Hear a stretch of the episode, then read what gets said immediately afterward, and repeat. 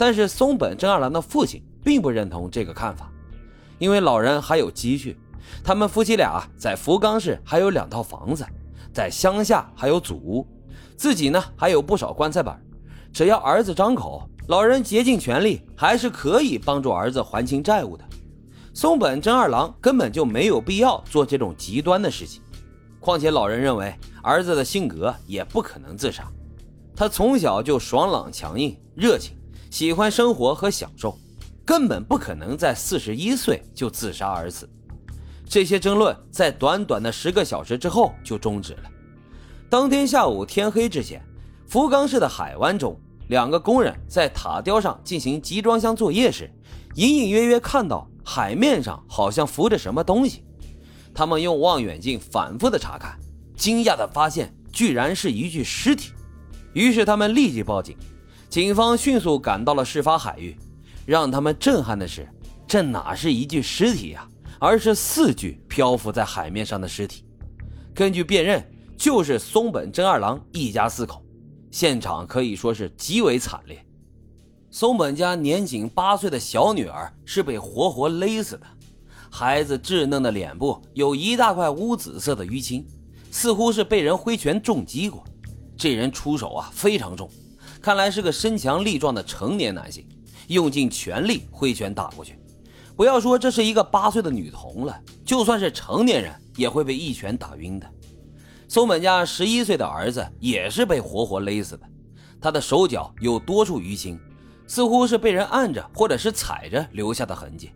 看来这杀人者不止一个人，有人按住了男孩的手脚，然后有人用绳子一类的东西将他勒死。四十一岁的男主人松本真二郎全身都是伤，头上有多处钝器重击的痕迹，造成了颅骨骨折，但是这些都不致命。他身上有很多拳打脚踢的伤痕，可以说是伤痕累累。一个健康的男人被如此暴打后，出现多处骨折和严重内出血，生命垂危。不过，以上的这些伤势都不是致死原因。根据尸检。松本真二郎被当作尸体捆绑扔在海里的时候，他还没有断气，他是被海水活活给淹死的。如果说以上三个人死的都很惨的话，那四十岁的女主人松本千佳那就是惨绝人寰了。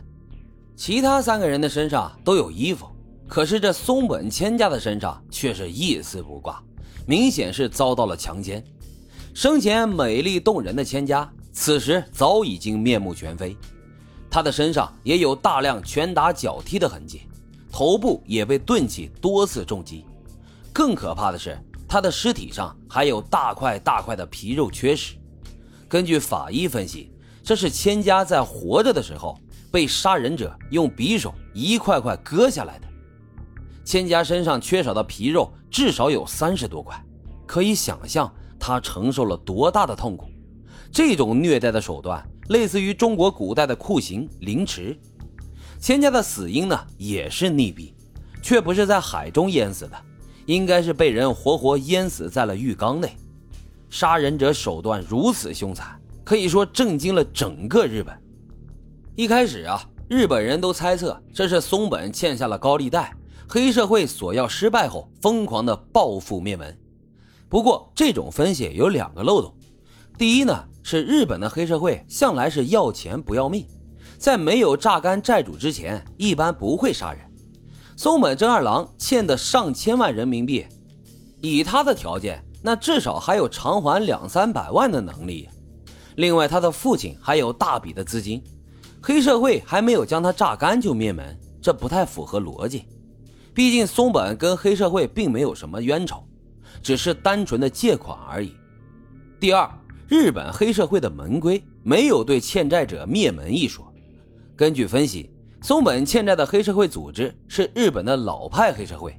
这些黑社会那都有着传统的门规，对于欠债不还者，最多呢就是断手断脚，打成残疾，从来没有听说会因为欠债而杀人全家的。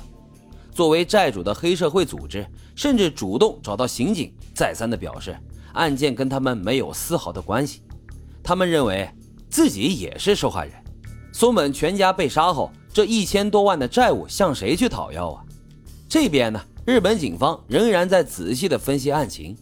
很快，他们就发现了一些线索。警方发现了大量物证，松本全家都被戴上了手铐，然后又用铁丝捆绑了起来，还穿上了哑铃。这样一来，他们被抛尸到大海的时候就会沉入海底。不过，歹徒的捆绑技术并不高明，导致部分哑铃脱落，尸体得以浮出海面。根据手铐和哑铃的型号辨认，这些都是在福冈市本地购买的，而且呢都是情趣用品。出售这些东西的店面并不多，应该不难找。第二，发现了杀人者的 DNA，因为尸体在海里浸泡时间不长，所以在死者的指甲里发现了大量陌生人的皮屑。警方分析，这是歹徒在强奸的时候，松本千家拼命的反抗，抓牢对方，才会十个指甲都有皮屑。根据分析，这些皮屑竟然是属于三个人。